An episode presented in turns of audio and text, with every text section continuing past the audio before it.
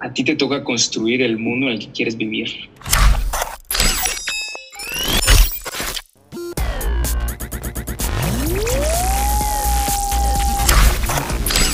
Las ideas están sobrevaluadas. Lo que importa es la ejecución.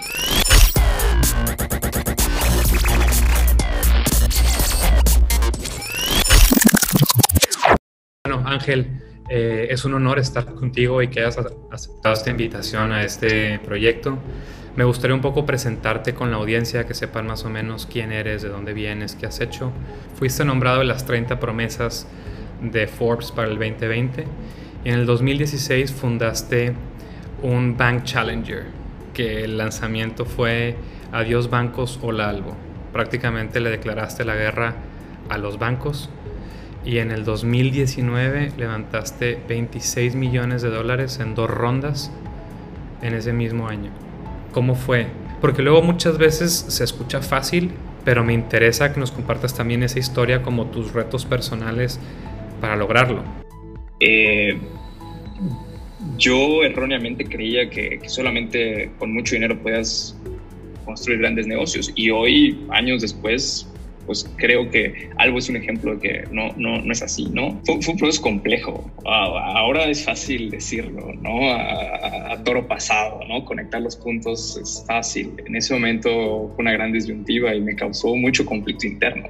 Me empecé a fijar mucho en cuáles eran los problemas que yo tenía el día a día, ¿no? Y en ese entonces, estoy hablando de, a los 20, 21, en 2010, eh, recuerdo que tenía muchos problemas económicos, ¿no? Mi familia estaba pasando una situación crítica, eh, era difícil, estaba endeudado.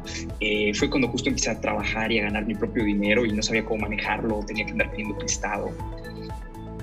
Y empecé a sufrir en la parte financiera, ¿no? Es por eso que dije, bueno, si esto me pasa a mí, le debe pasar a muchas millones de personas. Y justo me acerqué a mi banco de ese entonces y lejos de ayudarme, me perjudicó, ¿no? Y dije, no, no es posible. O sea, un banco debería ser un apoyo, debería ser un asesor financiero y no alguien que nada más está buscando vender más cosas. Y fue esa cadena de pensamiento que me llevó primero a construir Monimentor como una aplicación, eh, en ese entonces para BlackBerry, que era el dispositivo de moda, como una aplicación que ayudaba a que puedas tener mejor visibilidad sobre tus finanzas y eso migró y eventualmente se convirtió en lo que hoy es algo, ¿no? Y afortunadamente hoy me da mucho orgullo ver todo el progreso que hemos hecho y, la, a las cientos de miles de clientes que hoy tenemos, saber que le estamos dando herramientas que les permiten tener unas mejores finanzas y que no pasen por el sufrimiento que yo algún día pasé. Soy de Campeche, nací en Campeche, tengo 31 años, mi familia es una familia increíble, que nunca ha sido una familia rica, em, pues somos una familia clase media y que, y que em, eh, mis papás siempre me educaron a creer que todo es posible si estás dispuesto a echarle las ganas suficientes y a luchar por ello, ¿no? Y bajo esa premisa es que se ha construido esto, ¿no? Y, y el, el motivo de comenzar este camino eh, en fintech fue el que yo tenía problemas financieros personales, ¿sabes? Eh, no, no que me sobraba dinero y no sabía qué hacer con él. A lo mejor si hubiera sido esa situación, nunca hubiera iniciado Monumento ni algo, ¿no? Y, y sin duda, creo que si eres capaz de demostrar que, que no solamente tienes una idea, sino que tienes una solución a un problema, algo ya más tangible, eh, y que puedes ejecutarlo correctamente, vas a encontrar otras personas, eh, tanto colaboradores como inversionistas, como socios, como todo, que se unan a esta misión y que hagan que las cosas sucedan, ¿no? Lamentablemente Monimentor nunca pudo despegar como, como queríamos, eh, pero eso dio pie a que varios banqueros me buscaran y dijeran, oye, Ángel, eh, desarrollanos tecnología, ¿no? Y fue que trabajamos con varios de los principales bancos de este país y a raíz de eso eh, pues fuimos vendiendo software a bancos y fuimos ganando dinero. Ahorramos ese dinero y con ese dinero en el 2016 lanzamos algo, ¿no? La primera versión eh, que lanzamos a inicios del 2016 fue una versión beta con un pool de 200 personas a lo mucho, probamos que funcionara y con eso le demostramos a inversionistas que, que teníamos no solamente una idea, sino un prototipo funcional y con eso es que logramos levantar, eh, me parece que lo primero que levantamos fueron cuatro, fueron 4 millones de pesos.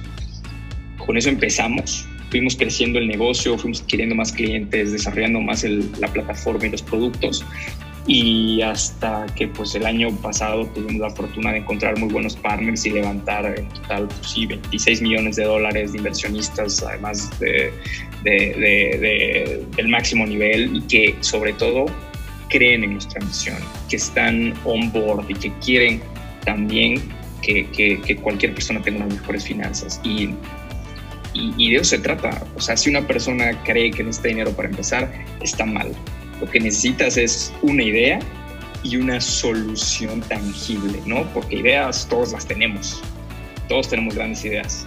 El tema es ejecutarlas. ¿Cuál es el común denominador? ¿Cómo encontraste esa pasión? ¿Qué es lo que lo conectó? Sin duda creo que es el, querer transformar el mundo y es el, genuinamente construir un, mundo mejor. Eh, desde 2010 que empecé Monimentor hasta el día de hoy y todos los días de mi vida me levanto pensando en cómo mi trabajo puede impactar positivamente la vida de millones de personas. Y el problema del que me enamoré y del que me obsesioné fue hacer que cualquier persona en este país pueda tener unas finanzas sanas. Es por eso que nació Monimentor y es el mismo motivo por el cual nació algo. ¿Cómo ir hacia las personas y entender su contexto y resolver problemas desde ahí genera mucho valor. Y creo que justamente lo que tú identificaste fue un nicho y resolviste problemas muy específicos. Me gustaría que me dijeras cuáles son estos ejemplos de problemas y por qué están retando a los bancos con, con lo que están resolviendo. Lo que hemos encontrado es que la persona promedio, como todos nosotros, típicamente no sabe dónde está parada financieramente hablando. Es por eso que hemos hecho tanto énfasis en tener un producto que dé completa visibilidad sobre las finanzas de cada, del individuo en cada momento, ¿no?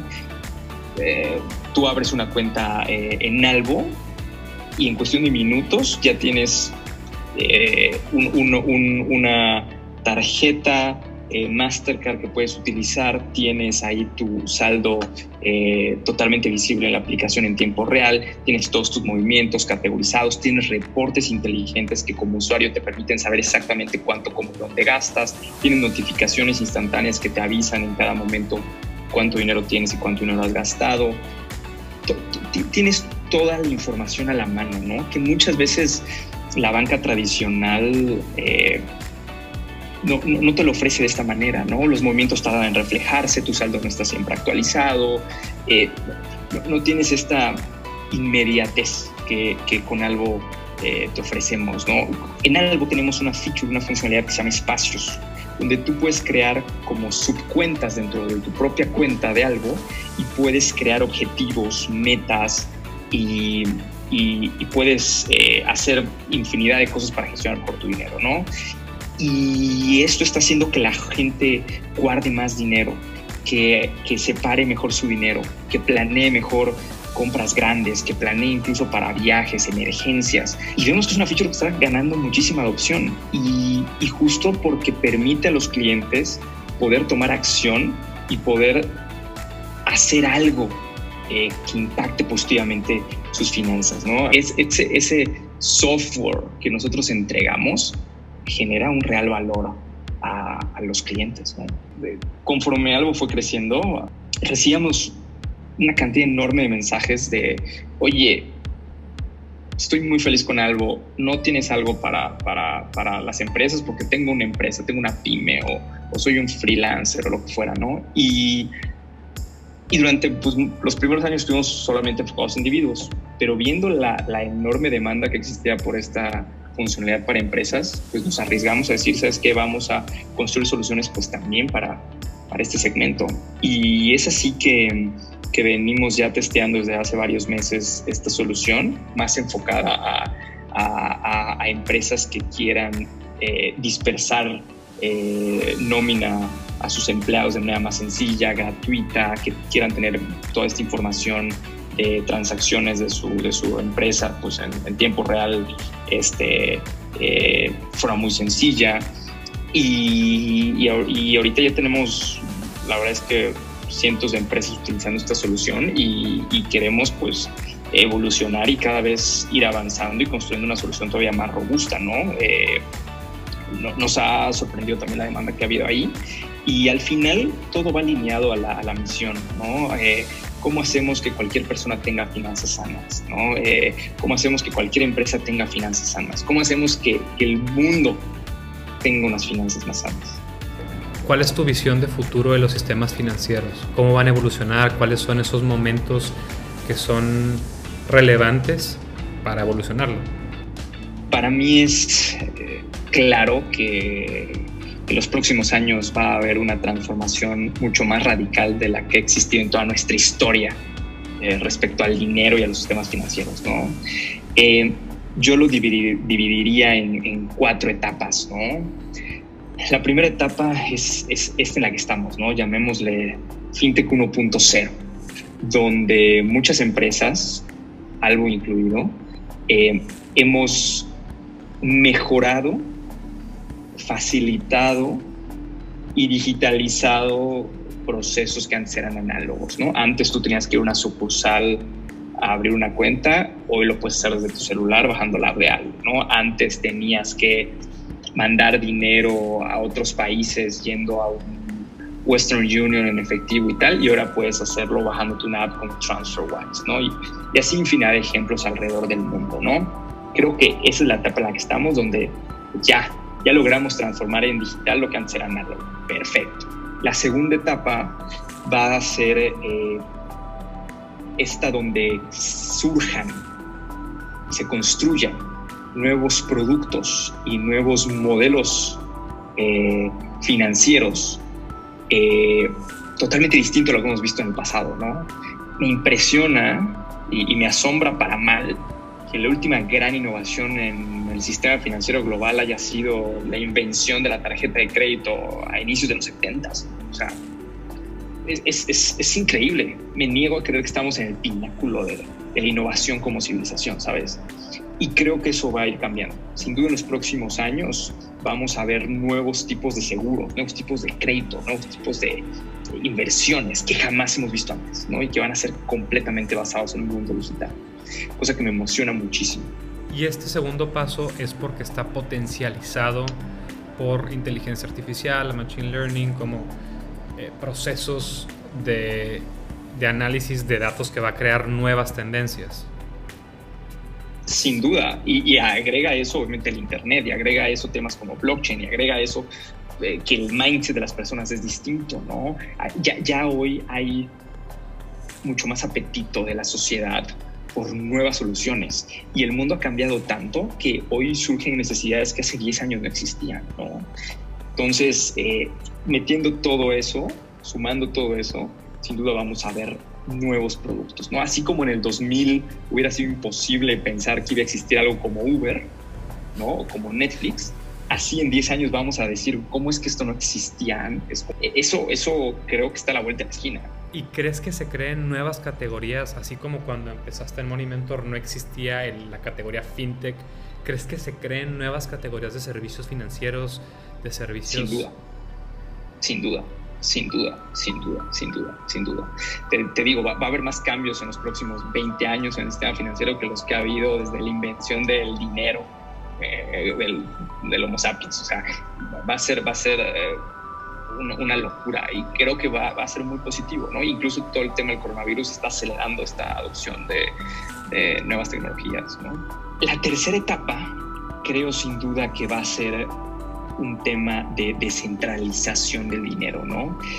Ya, digitalizaste el sistema financiero, ok, ya construiste nuevos productos dentro del sistema financiero. Tercer paso es una, un total rompimiento entre las instituciones eh, como bancos centrales y gobiernos, ¿no? Y, la creación de este sistema financiero totalmente libre, donde ya no dependes de los valores emitidos por un banco central, sino tienes una red totalmente ajena, ¿no? Muy probablemente basada en blockchain, ¿no? Y, en criptomonedas, donde ya no, ya, ya no hay un intermediario que rige, que manda sobre eh, eh, la oferta de, los valores, ¿no? De, una moneda, etcétera. Entonces, eso va a ser muy profundo y va a tener impresiones muy profundas en el sistema financiero global, porque entonces pues, el poder ya no va a residir en estos ejes intermediarios, sino en el individuo, ¿no? Entonces el individuo con nuevos productos totalmente digitalizados va a tener un total control sobre su dinero, ¿no? Y ya no va a depender de nadie más que de sí mismo. Con lo bueno, ese, ese, va a ser un tercer paso, ¿no? Y, definitivamente para ese tercer paso ya no habrá eh, papel, moneda, ya no habrá dinero físico, ¿no? Eh, tendría que ser todo esto, para que haya una real descentralización tendría que ser ya todo 100% digital, ¿no? Probablemente ya no existan las divisas, probablemente ya solamente existan monedas o criptomonedas para casos específicos, pero ya no por país, ya no delimitado por país.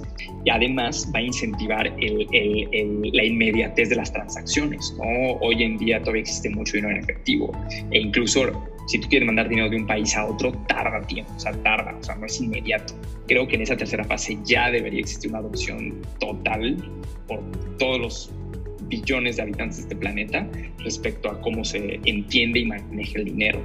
¿no? Eh, y es un mercado regido por oferta y demanda. ¿Y como individuo podrías crear tu propia moneda o tu propio banco? Sin duda, creo que esa es la cuarta etapa. O sea, la tercera etapa de esta descentralización da el poder al individuo, ¿no? Y la cuarta etapa que, y, que, y, que, a mí me encanta es los individuos crean sus propios productos ¿no? Y entonces tienes una oferta ilimitada de productos y servicios financieros. Ya no es que un banco te otorga un crédito, ya no es que un banco te ofrece una cuenta, sino es que cualquier persona en cualquier lugar puede ser un banco, ¿no? Un poquito el esquema que pasó con eh, App Store, ¿no? Cuando Apple lanza App Store, lo que hace es darle el poder a los desarrolladores. Y ahora cualquier persona podía subir su app a App Store, ¿no? Obviamente cumpliendo ciertos reglamentos y tal, y llegar a millones de dispositivos alrededor del mundo. Lo mismo va a ocurrir acá, ¿no? Eh, cualquiera va a poder ofrecer sus productos y tú vas a poderle vender, dar un crédito a alguien que está construyendo una tienda en Zimbabue y vas a poder eh, recibir financiamiento de un chico de Corea y vas a poder comprarle un seguro a una mujer de Noruega no importa porque va a ser totalmente descentralizado, ¿no?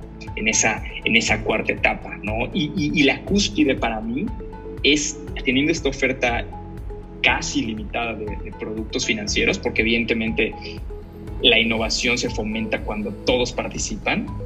Ahora sí que miles de cabezas siempre van a ser mejores que una, ¿no? Y, y en ese mundo lo difícil va a ser ¿qué hago con tanta información? ¿Qué hago con tantas ofertas? ¿Qué elijo? Entonces, lo, lo, lo, lo, importante ahí ya no va a ser el producto financiero per se, sino todas estas herramientas y algoritmos de inteligencia artificial y machine learning que van a permitir que tú como individuo puedas poner tus finanzas en piloto automático, ¿no? Lo que yo le llamo esta era de, finanzas automatizadas, donde así no sepas leer, escribir, sumar, restar, no importa, puedas tener unas finanzas sanas, porque va a haber esta, este mayordomo financiero virtual que va a decirte, Ángel, no te preocupes, yo me encargo de tu dinero, yo pago tus impuestos, yo me encargo de invertir en lo que tenga que invertir, en ahorrar, en pedir créditos, etcétera, ¿no? Y tú un día te vas a levantar un domingo a las 9 de la mañana y vas a ver que tu mayordomo te dice, oye Ángel, mientras dormías, me di cuenta que has gastado 25% más en tu recibo de eh, luz, eh, en los últimos tres meses, por lo tanto negocié con otra compañía y ahora vas a pagar este, 70 dólares menos cada mes en energía, ¿no? Y tú no tienes que hacer nada. Tienes a alguien ahí que sabe mucho más que tú, mucho más capaz que tú para manejar mejor tu dinero y tú solamente te preocupas por vivir tu vida. Eventualmente el dinero se va a convertir en eso, ¿no? En simplemente un medio de, de, de, de transmisión de valor, pero que no, no implica tu... Eh, que te involucres directamente con él, como, como es hoy en día. Creo, creo que ese es el, el, el, pináculo. Blockchain, Bitcoin, criptomonedas, ¿qué es? ¿Qué significa? ¿Por qué es la base de toda esta visión de futuro, aunado a otras tecnologías? Pero si tuvieras que explicarlo como simplificado y el, y el valor que trae y la relevancia. Criptomonedas básicamente son eh, monedas, es dinero pensando, pensado para la era digital. Y mm, esto tiene ciertas características, ¿no? Por ejemplo, en el caso de, aunque tenemos distintas criptomonedas con distintas características cada una, eh, en el caso de Bitcoin, ¿no? Pues la más popular y la más conocida y a la que, la que yo creo tiene más sentido, eh, pues tiene muchas ventajas respecto al dinero convencional, ¿no? Eh, a mí la que más me gusta es que al tener una oferta, un supply limitado, hace que esta criptomoneda se aprecie conforme pasa el tiempo, ¿no? Es, una, es la primera moneda creada por el hombre que es deflacionaria, ¿no? Que lejos de perder valor a futuro, gana valor, lo cual fomenta el ahorro, eh, desincentiva el gasto, ¿no? Y es un cambio muy, muy, muy positivo a, la forma en la que abordamos el dinero como personas. Además, pues es más seguro, además, eh, pues, al no existir físicamente es mucho más eh, fácil trasladar este valor alrededor del mundo, alrededor del Internet, y tiene un sinfín de ventajas. Si yo la definiera de manera corta, sería las, eh, Bitcoin en particular, es la moneda del Internet, es la moneda que te permite manejar mejor tu dinero a través de, del, Internet. ¿no? Y blockchain, pues es eh, la plataforma que hace que Bitcoin exista ¿no? y sea posible. ¿no? Al final del día es una red global eh, descentralizada donde permite mostrar en tiempo real todo lo que ocurre dentro de esa red, ¿no? Y la ventaja que eso tiene es que al ser un libro abierto para todos, eh, pues, todos podemos ver qué ocurre allá.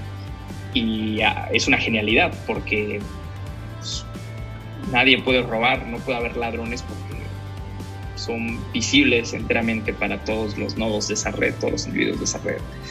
Entonces, eh, sin duda creo que ya no solo para temas de criptomonedas o, Bitcoin o, el sistema financiero, creo que blockchain tiene muchísimas implicaciones que van más allá solo del, sector financiero y que sin duda va a jugar un papel fundamental en el futuro de, nuestra civilización.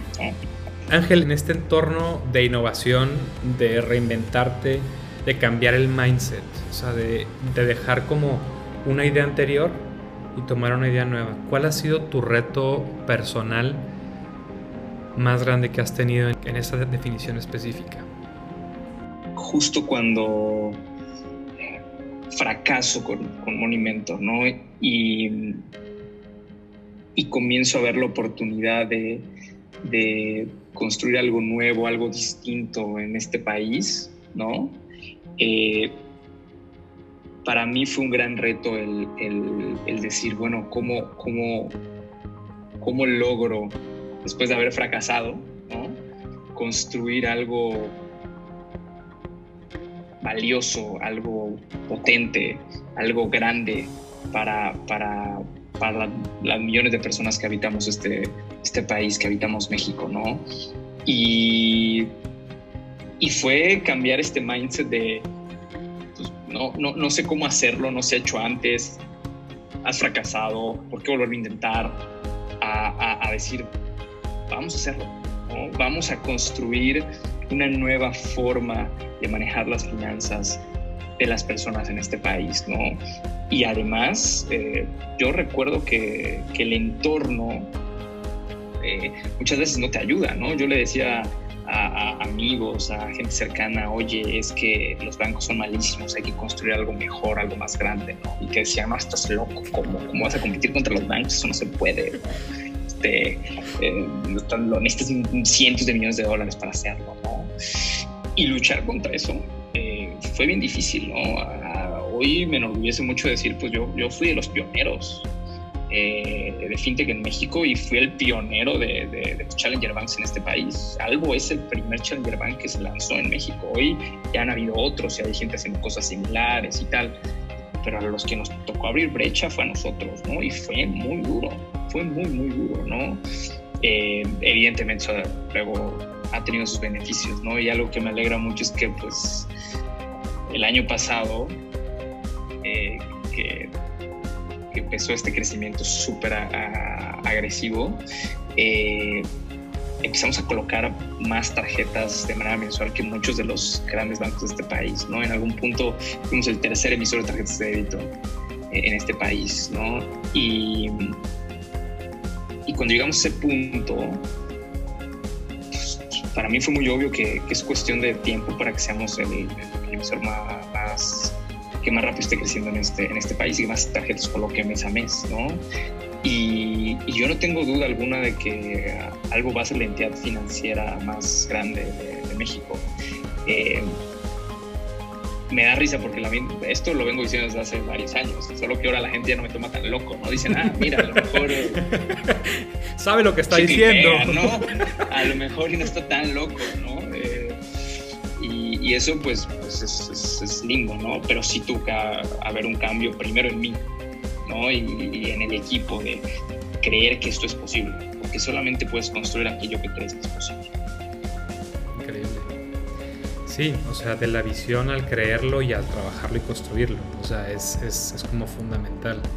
Pero tú dirías que entonces ese aprendizaje más importante es creer que es posible y construir sobre esa visión. Sí, yo, yo, tengo, yo tengo una frase eh, que me inspira mucho, ¿no? Y que, todos los días pienso en ella, ¿no? Y es, a ti te toca construir el mundo en el que quieres vivir.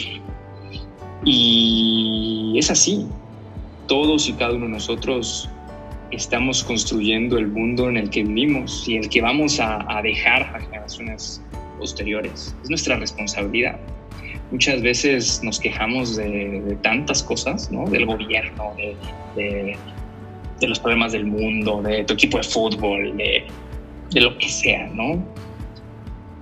Y no nos damos cuenta que, nosotros somos los mismos responsables, porque en nosotros está construir aquello que queremos. No se vale solo quejarse, hay que construir. Y hoy nos toca construir más que nunca por toda la situación que vivimos. Eh, y pues el, problema del cual yo me obsesioné y sobre el cual estoy construyendo una solución es que todos podamos tener finanzas sanas. ¿no? Es el problema que a mí me tocó vivir en carne propia y que no quiero que nadie más viva. Y es la base de todo, ¿no? construir el mundo en el que quiero vivir.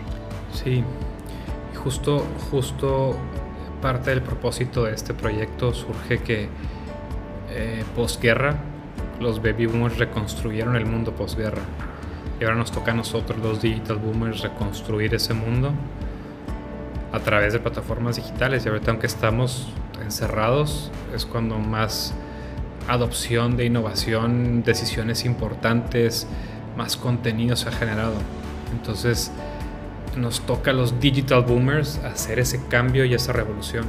Es, es, es completamente cierto y sí, no va a llegar papá Salvador, no va a llegar papá gobierno, no. O sea, ya nos toca a nosotros construir ese futuro y dejar un legado.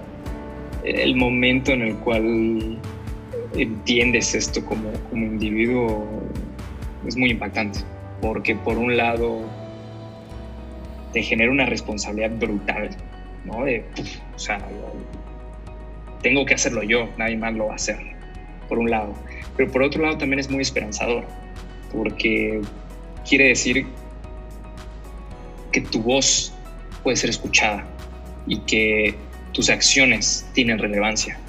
Eso es lindo, eso es lindo porque al menos a mí me motiva muchísimo y me, y me incita a la acción. Entonces, ¿cuál sería tu consejo para esas personas que quieren emprender digitalmente y quieren hacer una propuesta de valor pero necesitan ese empujón. ¿Cuáles serían tus mejores consejos para los que están en ese momento? El primer elemento para mí fundamental es cree. tienes que creer, tienes que creer que es posible, porque sí se puede. O sea, es difícil, sí. Y, y es increíblemente desafiante, pero, pero sí se puede. Como, como, como civilización hemos demostrado ser capaces de construir cosas increíbles, ¿no? Eh, y siempre hay un individuo detrás que creyó antes que nadie. Sé esa persona, ¿no? La segunda es las ideas están sobrevaluadas. Lo que importa es la ejecución. Sin fin de personas todos los días tienen grandes ideas. Muy pocos las llevan a cabo, ¿no? Es un tema no solamente de la idea, sobre todo un tema de ejecución. Eso es lo valioso. Eso es lo valioso. Y ejecutar significa construir, significa poner valor al alcance de las personas. ¿no? Entonces, no enfocarnos tanto con la idea, enfocarnos más a construir valor para el cliente. Tercero, el equipo. Hay que estar consciente que nadie es tan capaz y tan brillante que no requiera de otras personas. Siempre tenemos que estar arropados por un gran equipo. Y, la mejor forma siempre es encontrar individuos que crean en esta misma eh, visión ¿no? y que estén alineados a solucionar el mismo problema. ¿no? Eso igual me parece fundamental. Cuarto, no te rindas, porque ya crees que es posible, ya empezaste a ejecutar, tienes una solución, ya tienes un equipo. Bueno, a pesar de eso vas a sufrir terrible. Y muchas veces es un tema de estar ahí y aguantar, ¿no? Y muchas veces me imagino que es como estar boxeando, ¿no? Y estás sobre el ring y es un tema de, ya, ya no es un tema de, devolver los golpes, es un tema de, de simplemente no caerte, ¿no? De, sobrevivir. Y para eso necesitas pues, muchísima resiliencia, ¿no? Y, aguantar estos golpes y, nunca rendirte. Y, hay momentos en los cuales te va a faltar la motivación, te va a salir todo mal, eh, vas a tomar malas decisiones, la vas a regar, vas a tener todos los problemas del mundo y no, y lo peor, no vas a saber cómo salir de ahí simplemente no te rindas, continúa. Si continúas lo suficiente, en algún punto encontrarás la solución. Pero necesitas no morir para que eso ocurra. Porque si te rindes, ya perdiste. Entonces es, es, es continuar. ¿no? Y el último, el último punto que considero muy importante, que creo que casi nunca se habla de esto, ¿no? Es necesitas tener suerte también. Eh, ciertamente que mientras más trabajes más luches, más fácil encontrar esta suerte, ¿no? Eh, ciertamente hay gente que, pues, aún con el viento a favor, no lo logra porque no está dispuesto a poner de sí. Y mientras más tiempo pases en la batalla, y más luches, y más te mantengas vivo, más fácil es de repente encontrar el viento a favor. Entonces, ese viento a favor va a llegar, te encuentre preparado, te encuentre listo, que te encuentre vivo. Y le, digo suerte por un tema de la concepción general que la gente tiene de suerte, ¿sabes? Pero sí, por supuesto, eh, es, lucha y es perseverancia y es constancia. Simplemente este serendipity te tiene que encontrar chambeando y te tiene que encontrar listo. Porque yo creo que a todos les llega este serendipity. Sí. El tema está en que no todos les llega preparado y, el problema es que tú muchas veces no puedes elegir cuándo va a llegar este serendipity. No lo escoges, es el punto. Exacto. te va a llegar. Te tiene que agarrar listo. Es un tren que pasa una pinche vez y te tienes que subir en ese momento. Y si no te estabas preparado para subirte, ya no te subiste. Y, y creo que eso a veces lo obviamos, ¿no? Y creemos que es solo hard work y, commitment. Y, sí, pero, pero necesitas ese empujón. Ángel, muchísimas gracias. Definitivamente que nos hayas compartido tu visión, tu experiencia, tu trayectoria, todos los, todo el aprendizaje. Creo que va a generarle valor a muchas personas, creo que va a inspirar a otras personas a que se comprometan a resolver problemas de la humanidad y desde ahí construir valor para construir este mejor futuro. De verdad que nada más que agradecerte y muy inspirado de todo tu ejemplo y trayectoria y lo que nos has compartido. No, muchas gracias a ti. Eh, de verdad que siempre me alegra hablar con un buen amigo como, como tú y, encantado de estar aquí. Eh, ahora sí que feliz de volver a participar en proyectos como este.